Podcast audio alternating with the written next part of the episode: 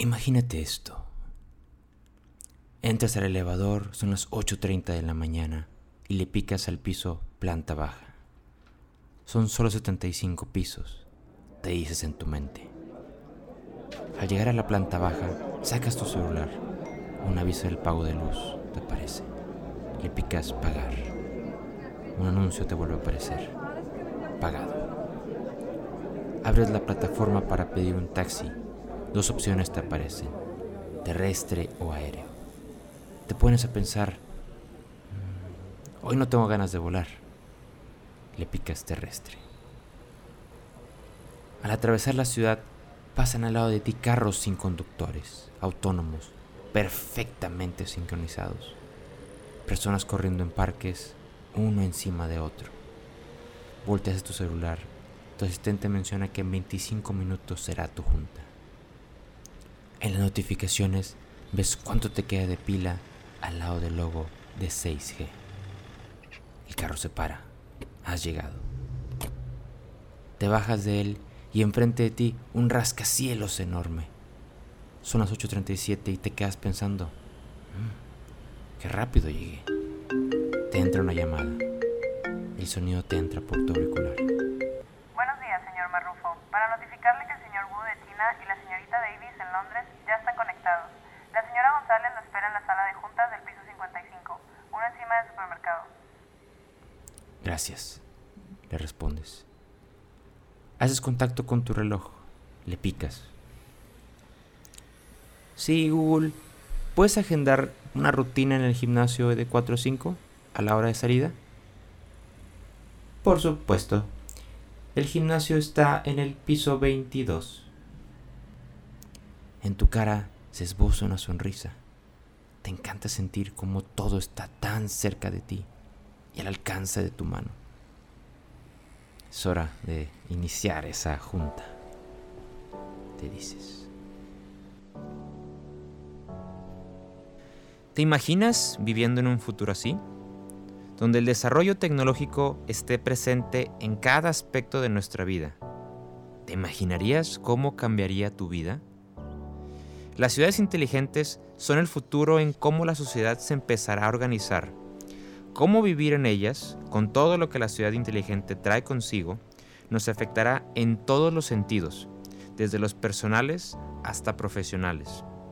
Y es que en el futuro, la clave para tu desarrollo estará condicionado no solo en vivir en estas ciudades inteligentes, sino en que te conviertas en un ciudadano inteligente.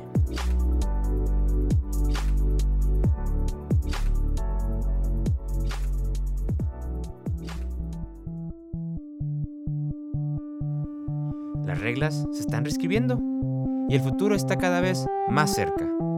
¿Cómo será el futuro del trabajo y qué necesitarás tú para estar en él? Descúbrelo aquí, en Maestros del Futuro.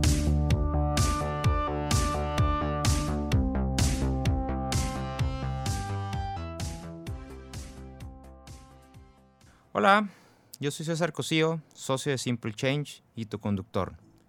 Y aquí en Maestros del Futuro queremos platicar sobre los fenómenos que afectarán el futuro del trabajo y también qué puedes hacer tú para prepararte para ellos. Hoy, ciudades inteligentes.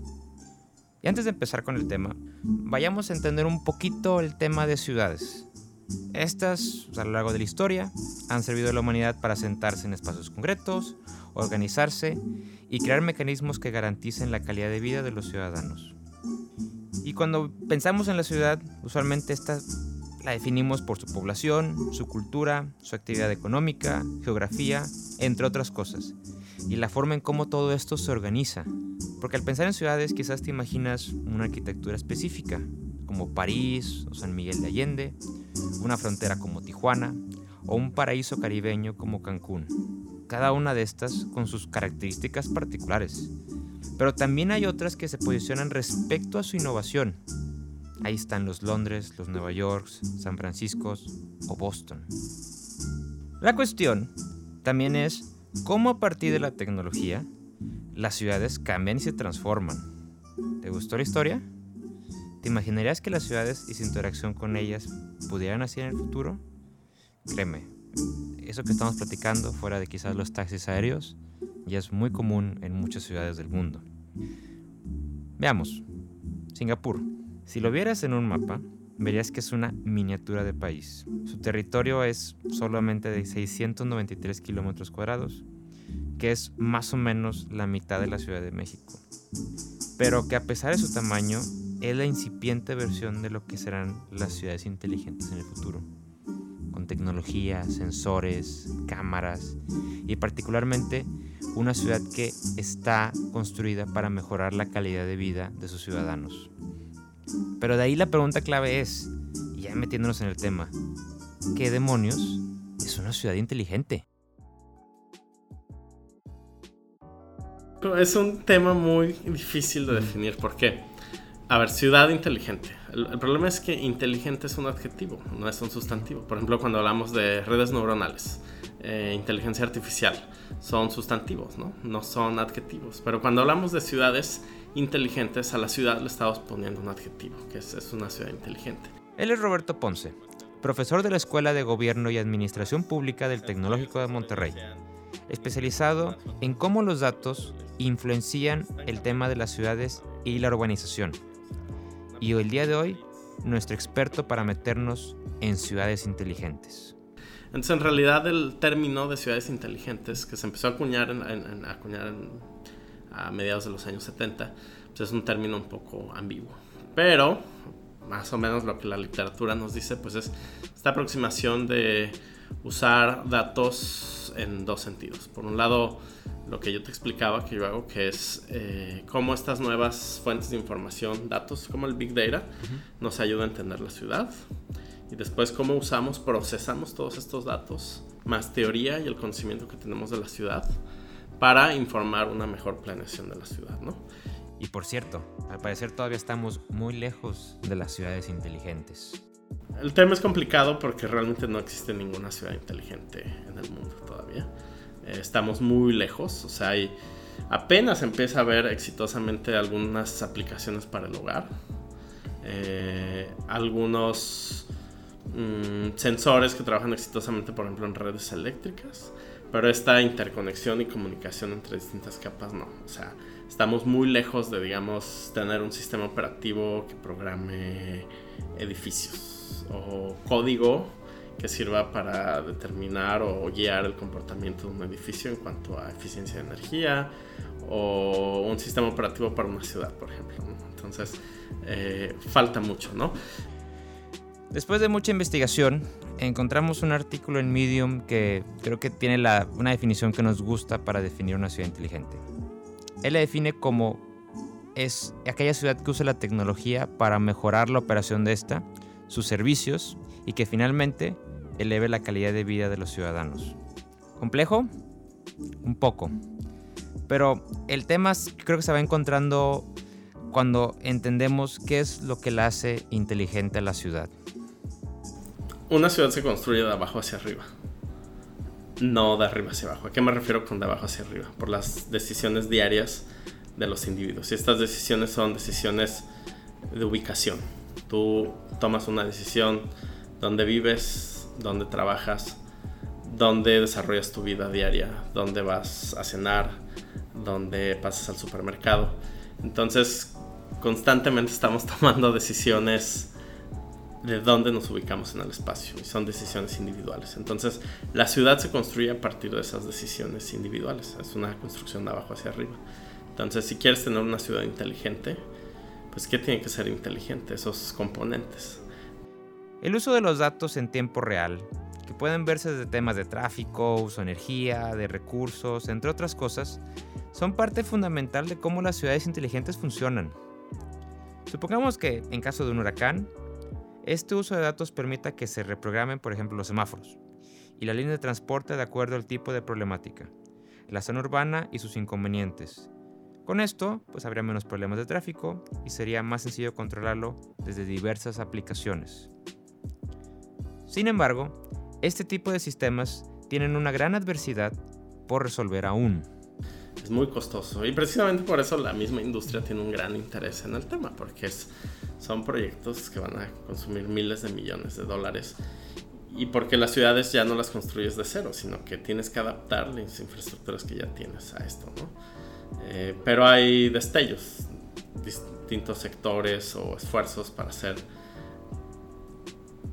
al menos una industria o un servicio público eh, inteligente, ¿no? Entonces, mm, los rubros que normalmente se tocan en ciudades inteligentes es, bueno, uno el, tema de servicios públicos y redes de distribución.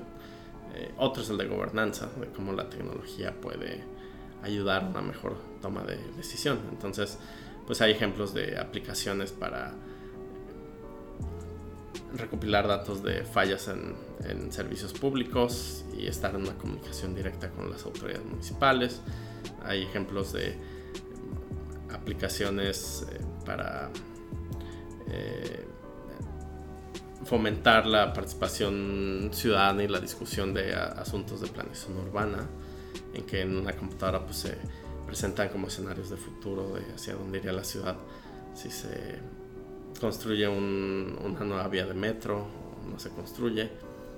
Hay acerca de redes, pues el principal avance es en redes, por ejemplo en España, redes de energía eléctrica que son inteligentes y que las tarifas son adaptativas. Es decir, no es la misma tarifa a la misma hora, según la demanda y oferta que hay en la red, te determina la, la tarifa. ¿no?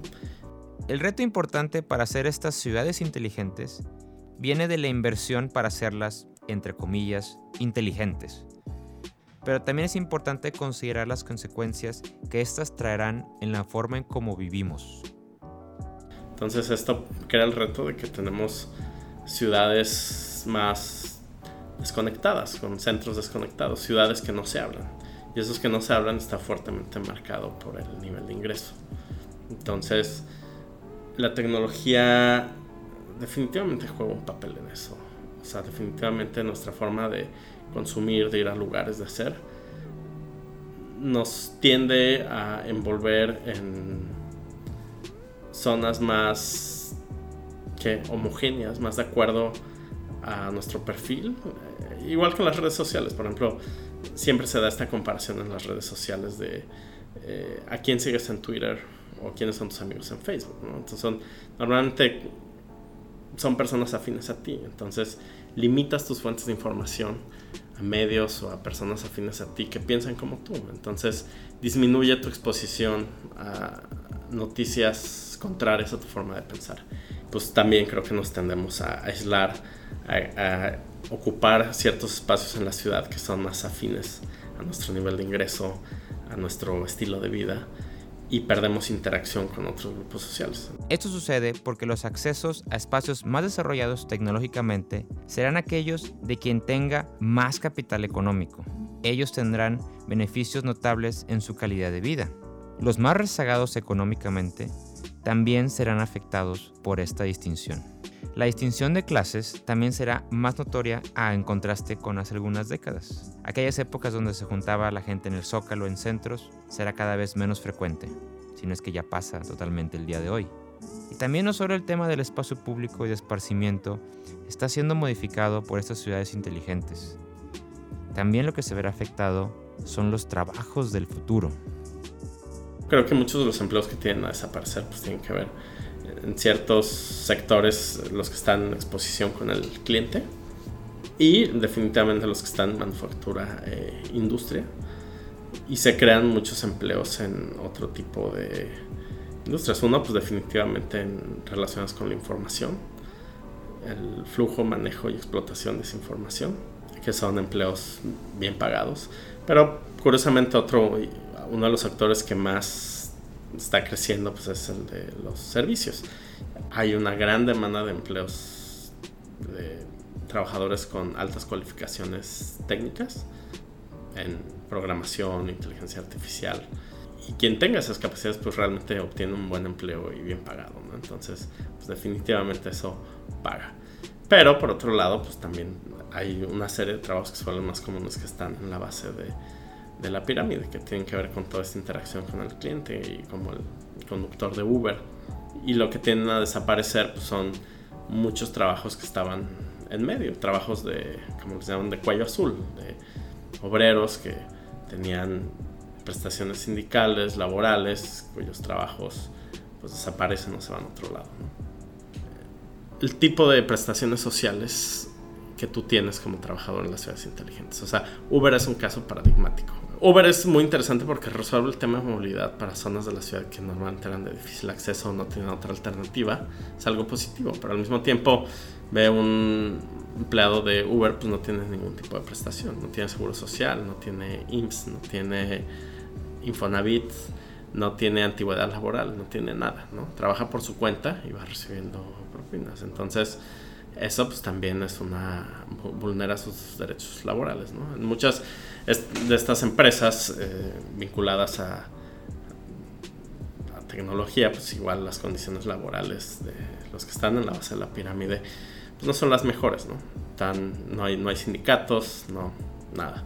Entonces, eso va a ser un reto, cómo regulas eso. Al final, digo, pues son personas que en su tiempo libre pues ofrecen un trabajo adicional, pero está bien, pero ¿qué hay con aquel trabajador de Uber que está 10 horas frente al volante es un trabajo de tiempo completo, no tiene ningún tipo de prestación laboral? Entonces, algo que vemos también y un efecto de, estos nuevos empleos traídos por la tecnología, pues es una precarización del trabajo no veo que se vayan a. Yo no creo que vayan a pasar cambios abruptos en esas tendencias. Posiblemente una precarización aún más del empleo. O, o ponle que no precarización, pero sí una inseguridad laboral mayor. Eh, sí, por, por un lado, ciertos trabajadores que tengan las habilidades necesarias en esto de STEM, pues con alta movilidad laboral, altos ingresos y menos vulnerables a esta eh, pérdida de empleo se cambian cada tres años y listo. Pero otros empleos y sobre todo en el sector servicios, pues sí, una precarización aún mayor y una competencia y una presión de decir tu trabajo se va a robotizar.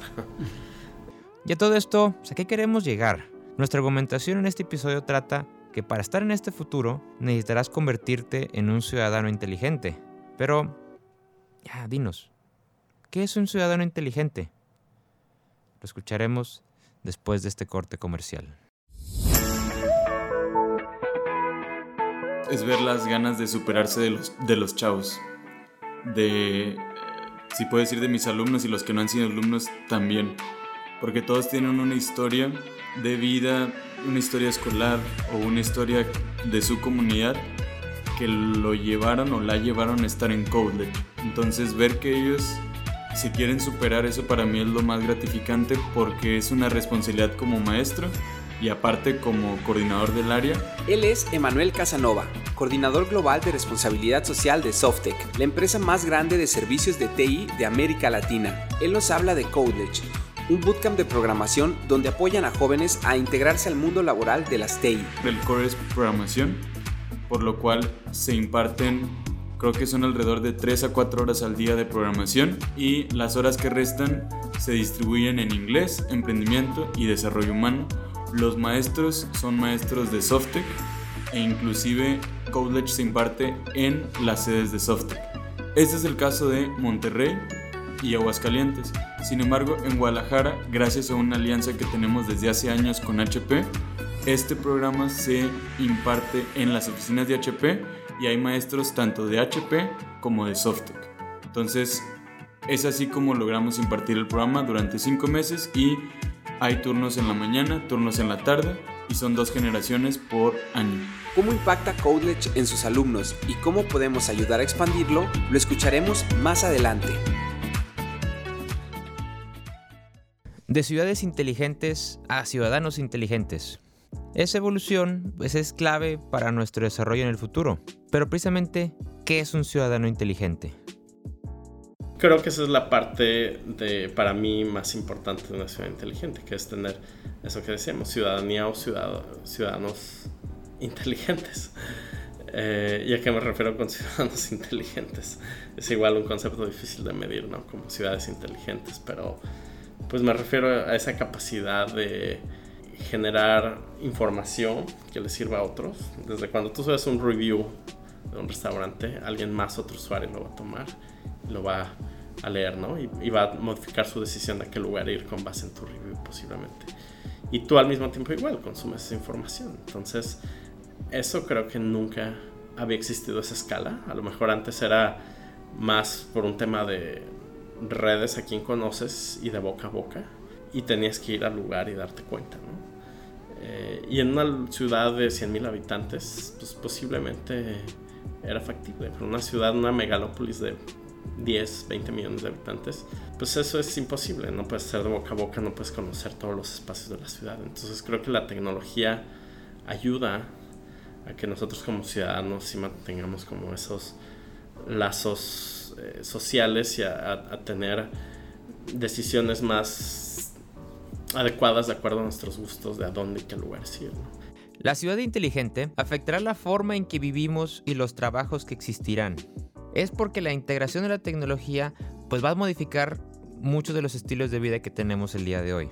A partir de lo escuchado, nosotros proponemos tres elementos que distinguen a un ciudadano inteligente. Nosotros los ponemos como adaptabilidad, participación y reentrenamiento.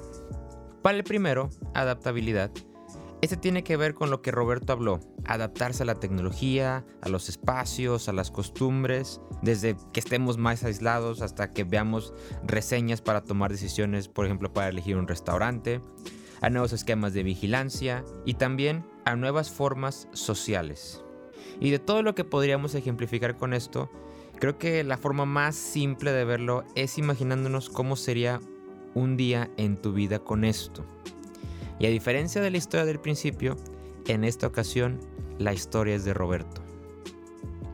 Pues posiblemente se levanta, tengo una casa medianamente inteligente, en que un montón de cosas funcionan de forma automatizada.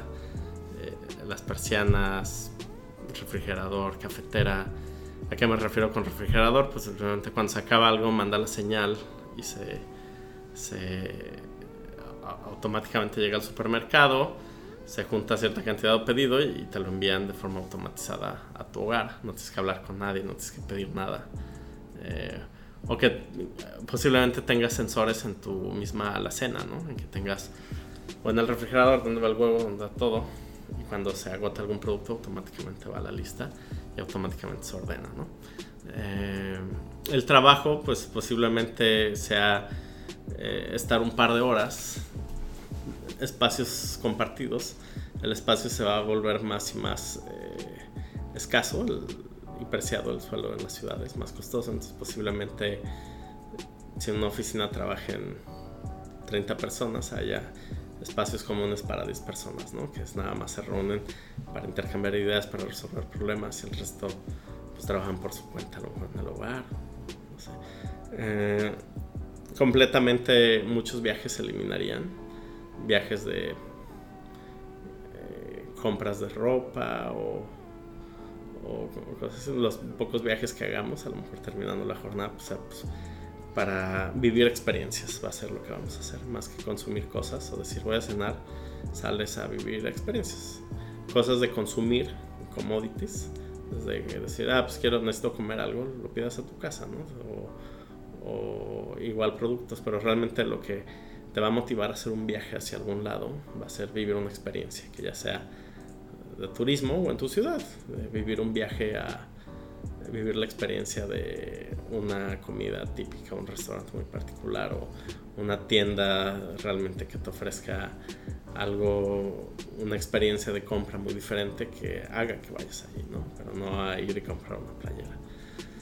La segunda, participación tiene que ver con ser activo en el desarrollo de la ciudad inteligente. Recuerda, el fin de la ciudad es elevar la calidad de vida de sus habitantes, por lo que nuestra participación a partir de datos como los que mandemos o recopilen ya sea de los sensores o celulares, o también con nuestra participación ciudadana, en donde nosotros presionemos a las autoridades y gobiernos a que contribuyan a mejorar la calidad de vida de sus habitantes. Esa es parte de nuestra labor como ciudadanos inteligentes. Esto va pues, desde incentivar que se hagan entrenamientos en temas como STEM, que el STEM es ciencia, tecnología, ingeniería y matemáticas, conocimientos que se necesitan para el futuro del trabajo, o también cerrar la brecha de género.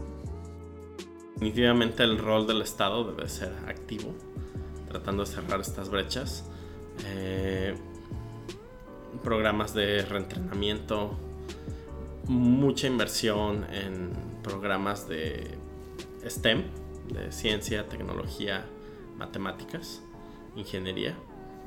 Eh, eso, pues son las habilidades que requieren los trabajos mejor pagados de ahora y del futuro. Entonces, pues se necesita invertir mucho en STEM, en educación desde primaria, cerrar la brecha de género. Las mujeres tienen pues, un menor eh, acceso o atracción a carreras de STEM. Entonces, invertir activamente en eso y en los trabajadores que ya son de edad media hacia arriba, pues labores de reentrenamiento. Y si necesitas un estado de bienestar sólido que provea una red que atrape pues a los que se caen, a aquellos trabajadores que no pueden encontrar un mejor empleo, algún tipo de seguro de desempleo o una red pues de bienestar que no los deje caer así. Pero en México igual, es, relativamente nuevo aprendizaje máquina e inteligencia artificial, pero hay una demanda grandísima en el mercado por estas habilidades.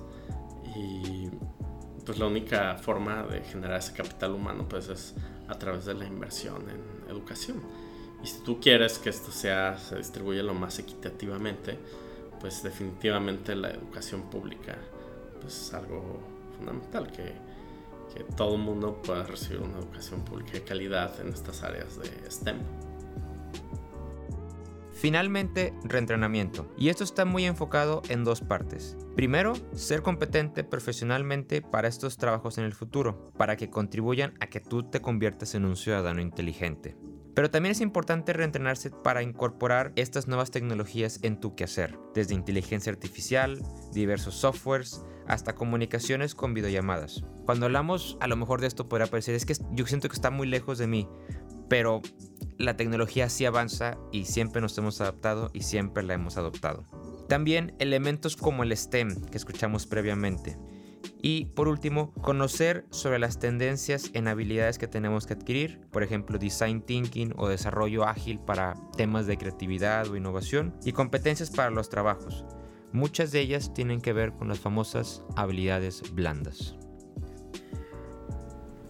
En términos de actividades, pues también creo que algo que se vuelve más relevante y en lo cual las máquinas difícilmente van a poder eh, sustituirnos, pues posiblemente en en creatividad, comunicación y trabajo en equipo. Entonces, hay muchas cosas que nos pueden sustituir. Yo creo que el trabajo de una persona sola en su escritorio haciendo algo cada vez va a ser menos infrecuente. Eso posiblemente, yo que sé, lo que sea un contador hace 10 años, lo pueda sustituir una máquina. Es un abogado, pero lo que no es como esa exposición, creatividad que surge a partir del intercambio de ideas. Entonces, una habilidad muy requerida pues era eso, ser capaz de dialogar, de argumentar lógicamente, de intercambiar ideas y de trabajar en equipos que sean interdisciplinarios. Entonces creo que la habilidad de comunicación va a seguir siendo algo muy importante. Y nuevamente pues todo lo relacionado con STEM. Ahora te preguntarás, ¿dónde puedo obtener estos recursos para adaptarme, participar y reentrenarme? Lo escucharemos después del corte. Volvemos con Emanuel de Softec, quien nos cuenta la historia de uno de los alumnos del programa. Uno de mis exalumnos, llamado Héctor, estuvo en la parte de ventas y realmente no tenía mucha proyección económica, tenía una familia, tiene una familia que mantener, por lo cual con la universidad trunca sus posibilidades se reducían para poder aspirar a un ingreso que pudiera mantener a su familia y llevarlos a tener una vida digna. College le brindó las herramientas a Héctor, inclusive él renunció, su familia apostó por él, apostaron por College y renunció porque él sabía que con las habilidades adquiridas en College podía conseguir un mejor trabajo. Hoy ya está trabajando como ingeniero de, de soporte y justo College nace con ese, con ese mensaje o con ese propósito de poder ayudar a aquellos jóvenes que se encuentran en una situación de vulnerabilidad a poder incluirse en el mercado laboral de las TI, a poder crecer en lo personal y en lo profesional. Igualmente, una invitación a las demás empresas para aliarse e incrementar el impacto. Estamos buscando capitalizar los recursos y las habilidades, inclusive la experiencia de más organizaciones como lo puede ser HP en Guadalajara, como lo están siendo universidades y preparatorias. Si quieren sumarse como aliados, de verdad que podemos encontrar la manera para colaborar y seguir fomentando la educación para jóvenes y que se puedan incluir en el mercado laboral eh, a través de College. Para conocer más del programa, visita su página de internet www.codelege.com o encuéntralos en Facebook como Codelege. Ahora sí, volvemos al show. Empezar a dar esos pasos para convertirte en ciudadano inteligente es más simple de lo que pudiera parecer. Para la adaptabilidad, es un proceso del día a día, desde el uso de la tecnología y naturalmente con temas de espacio de oficinas.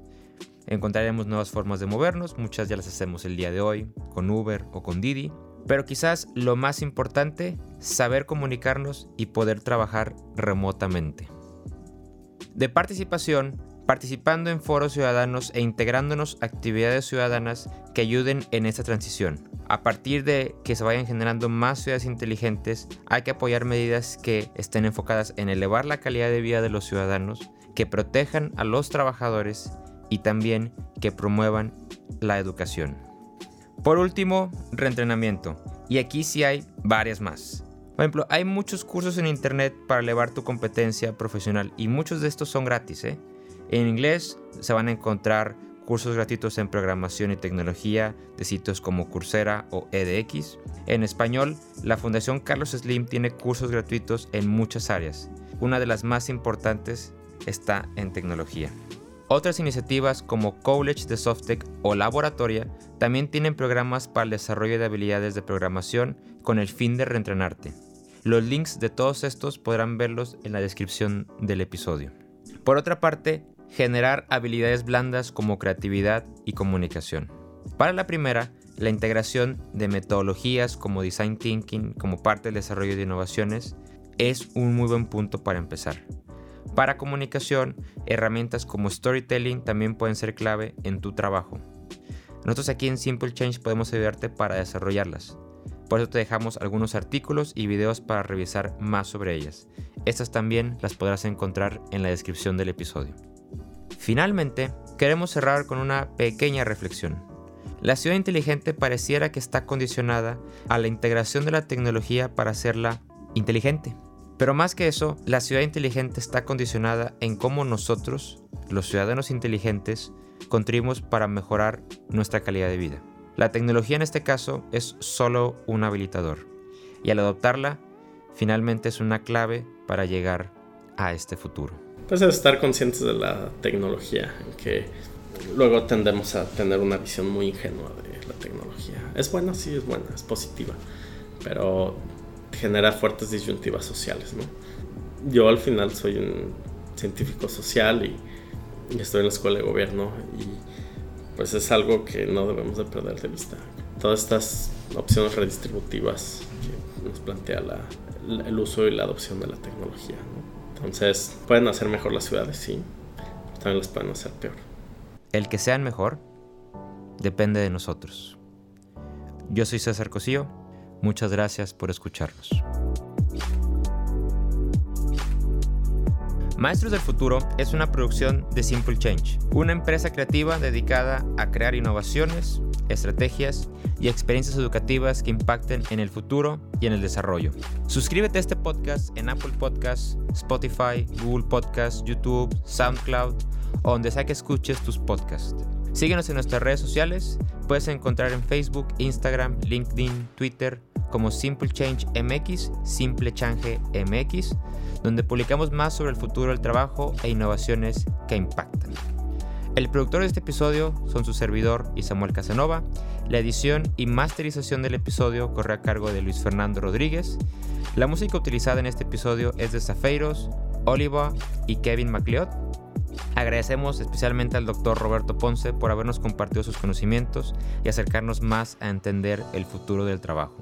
Si estás motivado y motivada a impactar en tu futuro, ya sea con innovación o educación para el futuro, escríbenos a hola arroba simplechange.com.mx o visita nuestra página www.simplechange.info. Por último, recuerda que las ideas simples pueden producir grandes cambios. Esperemos que este episodio sea un detonador de ellas.